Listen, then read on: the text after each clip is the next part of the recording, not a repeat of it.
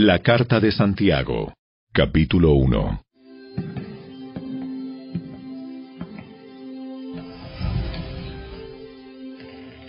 Yo, Santiago, esclavo de Dios y del Señor Jesucristo, escribo esta carta a las doce tribus, los creyentes judíos que están dispersos por el mundo. Reciban mis saludos. Amados hermanos, cuando tengan que enfrentar cualquier tipo de problemas, considérenlo como un tiempo para alegrarse mucho, porque ustedes saben que siempre que se pone a prueba la fe, la constancia tiene una oportunidad para desarrollarse. Así que dejen que crezca, pues una vez que su constancia se haya desarrollado plenamente, serán perfectos y completos, y no les faltará nada. Si necesitan sabiduría, pídansela a nuestro generoso Dios, y Él se las dará, no los reprenderá por pedirla. Cuando se la pidan, asegúrense de que su fe sea solamente en Dios y no duden, porque una persona que duda tiene la lealtad dividida y es tan inestable como una ola del mar que el viento arrastra y empuja de un lado a otro. Esas personas no deberían esperar nada del Señor. Su lealtad está dividida entre Dios y el mundo y son inestables en todo lo que hacen. Los creyentes que son pobres pueden estar orgullosos porque Dios los ha honrado y los que son ricos deberían estar orgullosos de que Dios los ha humillado. Se marchitarán como una pequeña flor de campo. Cuando el sol calienta mucho y se seca el pasto, la flor pierde fuerza, cae y desaparece su belleza. De la misma manera se marchitarán los ricos junto con todos sus logros. Dios bendice a los que soportan con paciencia las pruebas y las tentaciones, porque después de superarlas recibirán la corona de vida que Dios ha prometido a quienes lo aman. Cuando sean tentados, acuérdense de no decir, Dios me está tentando. Dios nunca es tentado a hacer el mal y jamás tienta a nadie. La tentación viene de nuestros propios deseos, los cuales nos seducen y nos arrastran. De esos deseos nacen los actos pecaminosos y el pecado cuando se deja crecer da luz a la muerte. Así que no se dejen engañar, mis amados hermanos. Todo lo que es bueno y perfecto es un regalo que desciende a nosotros de parte de Dios nuestro Padre, quien creó todas las luces de los cielos. Él nunca cambia ni varía como una sombra en movimiento. Él, por su propia voluntad, nos hizo nacer de nuevo por medio de la palabra de verdad que nos dio y de toda la creación, nosotros llegamos a ser su valiosa posesión. Mis amados hermanos, quiero que entiendan lo siguiente. Todos ustedes deben ser rápidos para escuchar, lentos para hablar y lentos para enojarse. El enojo humano no produce la rectitud que Dios desea. Así que quiten de su vida todo lo malo y lo sucio, y acepten con humildad la palabra que Dios les ha sembrado en el corazón porque tiene el poder para salvar su alma. No solo escuchen la palabra de Dios, tienen que ponerla en práctica de lo contrario, solamente se engañan a sí mismos. Pues si escuchas la palabra pero no la obedeces, sería como ver tu cara en un espejo. Te ves a ti mismo, luego te alejas y te olvidas como eres. Pero si miras atentamente en la ley perfecta que te hace libre y la pones en práctica, y no olvidas lo que escuchaste, entonces Dios te bendecirá por tu obediencia. Si afirmas ser religioso pero no controlas tu lengua, te engañas a ti mismo, y tu religión no vale nada. La religión pura y verdadera a los ojos de Dios Padre consiste en ocuparse de los huérfanos y de las viudas en sus aflicciones y no dejar que el mundo te corrompa.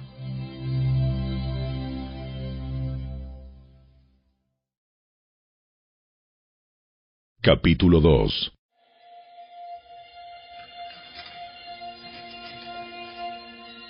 Mis amados hermanos, ¿Cómo pueden afirmar que tienen fe en nuestro glorioso Señor Jesucristo si favorecen más a algunas personas que a otras? Por ejemplo, supongamos que alguien llega a su reunión vestido con ropa elegante y joyas costosas, y al mismo tiempo entra una persona pobre y con ropa sucia. Si ustedes le dan un trato preferencial a la persona rica, le dan un buen asiento, pero al pobre le dicen, Ah, tú puedes quedarte de pie allá o bien sentarte en el piso. ¿Acaso esta discriminación no demuestra que sus juicios son guiados por malas intenciones? Escúchenme, amados hermanos, ¿no eligió Dios a los pobres de este mundo para que sean ricos en fe? ¿No son ellos los que heredarán el reino que Dios prometió a quienes lo aman? pero ustedes desprecian a los pobres. ¿Acaso no son los ricos quienes los oprimen a ustedes y los arrastran a los tribunales? ¿Acaso no son ellos los que insultan a Jesucristo cuyo noble nombre ustedes llevan? Por supuesto, hacen bien cuando obedecen la ley suprema tal como aparece en las Escrituras. Ama a tu prójimo como a ti mismo. Pero si favorecen más a algunas personas que a otras, cometen pecado. Son culpables de violar la ley pues el que obedece todas las leyes de Dios menos una es tan culpable como el que las desobedece todas. Porque el mismo Dios dijo, No cometas adulterio. También dijo, No cometas asesinato. Así que si ustedes matan a alguien pero no cometen adulterio, de todos modos han violado la ley. Entonces, en todo lo que digan, y en todo lo que hagan recuerden que serán juzgados por la ley que los hace libres. No habrá compasión para quienes no hayan tenido compasión de otros, pero si ustedes han sido compasivos, Dios será misericordioso con ustedes cuando los juzgue. Amados hermanos, ¿de qué le sirve a uno decir que tiene fe si no lo demuestra con sus acciones? ¿Puede esa clase de fe salvar a alguien? Supónganse que ven a un hermano o a una hermana que no tiene que comer ni con qué vestirse, y uno de ustedes le dice, Adiós, que tengas un buen día, abrígate mucho y aliméntate bien. Pero no le da ni alimento ni ropa. ¿Para qué le sirve? Como pueden ver, la fe por sí sola no es suficiente. A menos que produzca buenas acciones, está muerta y es inútil. Ahora bien, alguien podría argumentar, algunas personas tienen fe, otras buenas acciones. Pero yo les digo, ¿cómo me mostrarás tu fe si no haces buenas acciones? Yo les mostraré mi fe con mis buenas acciones. Tú dices tener fe porque crees que hay un solo Dios. Bien hecho. Aún los demonios lo creen y tiemblan aterrorizados. ¡Qué tontería! ¿Acaso no te das cuenta de que la fe sin buenas acciones es inútil? ¿No recuerdas que nuestro antepasado Abraham fue declarado justo ante Dios por sus acciones cuando ofreció a su hijo Isaac sobre el altar? ¿Ya ves? Su fe y sus acciones actuaron en conjunto. Sus acciones hicieron que su fe fuera completa. Y así se cumplió lo que dicen las escrituras. Abraham le creyó a Dios y Dios lo consideró justo debido a su fe. Incluso lo llamaron amigo de Dios. Como puedes ver, se nos declara justos a los ojos de Dios por lo que hacemos y no solo por la fe. Raab la prostituta es otro ejemplo. Fue declarada justa ante Dios por sus acciones cuando ella escondió a los mensajeros y los ayudó a regresar sin riesgo alguno por otro camino. Así como el cuerpo sin aliento está muerto, así también la fe sin buenas acciones está muerta.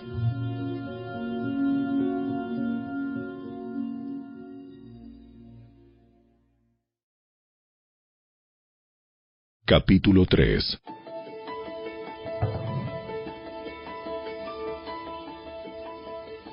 Amados hermanos, no muchos deberían llegar a ser maestros en la iglesia, porque los que enseñamos seremos juzgados de una manera más estricta.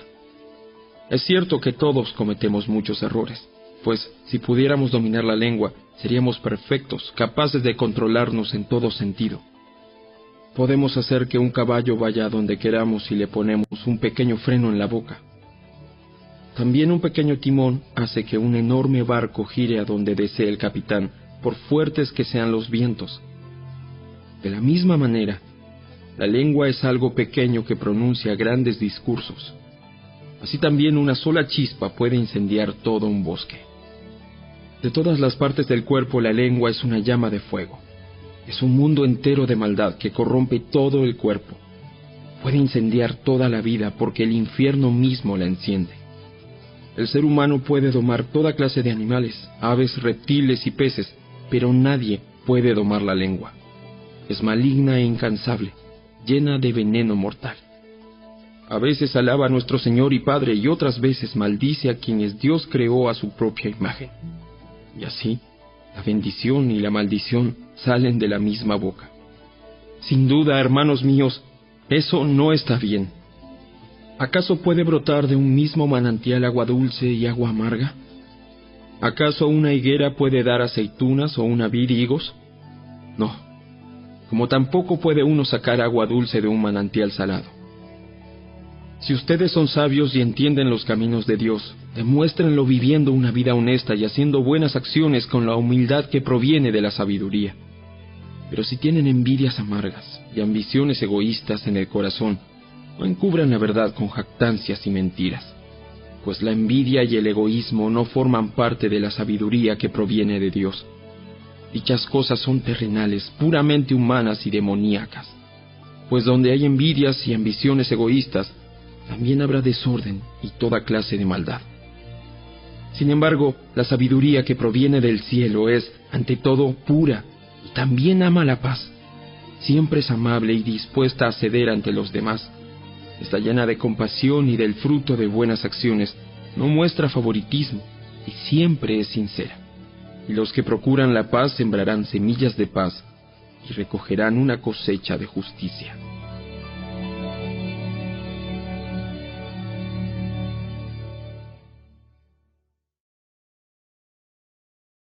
Capítulo 4 ¿Qué es lo que causa las disputas y las peleas entre ustedes? ¿Acaso no surgen de los malos deseos que combaten en su interior? Desean lo que no tienen, entonces traman y hasta matan para conseguirlo. Envidian lo que otros tienen, pero no pueden obtenerlo. Por eso luchan y les hacen la guerra para quitárselo. Sin embargo, no tienen lo que desean porque no se lo piden a Dios. Aun cuando se lo piden, tampoco lo reciben porque lo piden con malas intenciones. Desean solamente lo que les dará placer. Adúlteros, ¿no se dan cuenta de que la amistad con el mundo los convierte en enemigos de Dios?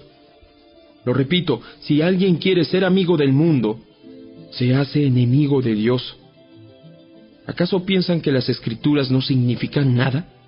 Ellas dicen que Dios desea fervientemente que el Espíritu que puso dentro de nosotros le sea fiel. Y Él da gracia con generosidad. Como dicen las Escrituras, Dios se opone a los orgullosos, pero da gracia a los humildes. Así que humíllense delante de Dios, resistan al diablo, y Él huirá de ustedes. Acérquense a Dios, y Dios se acercará a ustedes. Lávense las manos, pecadores, purifiquen su corazón, porque su lealtad está dividida entre Dios y el mundo.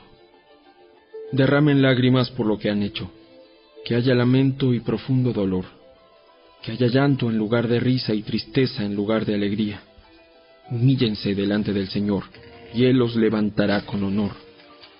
Amados hermanos, no hablen mal los unos de los otros. Si se critican y se juzgan entre ustedes, entonces critican y juzgan la ley de Dios en cambio, les corresponde obedecer la ley, no hacer la función de jueces. Solo Dios, quien ha dado la ley, es el juez. Solamente Él tiene el poder para salvar o destruir. Entonces, ¿qué derecho tienes tú para juzgar a tu prójimo? Presten atención, ustedes que dicen, hoy o mañana iremos a tal o cual ciudad y nos quedaremos un año, haremos negocios allí y ganaremos dinero. ¿Cómo saben qué será de su vida el día de mañana? La vida de ustedes es como la neblina del amanecer. Aparece un rato y luego se esfuma. Lo que deberían decir es, si el Señor quiere, viviremos y haremos esto o aquello. De lo contrario, están haciendo alarde de sus propios planes pretenciosos y semejante jactancia es maligna. Recuerden que es pecado saber lo que se debe hacer y luego no hacerlo.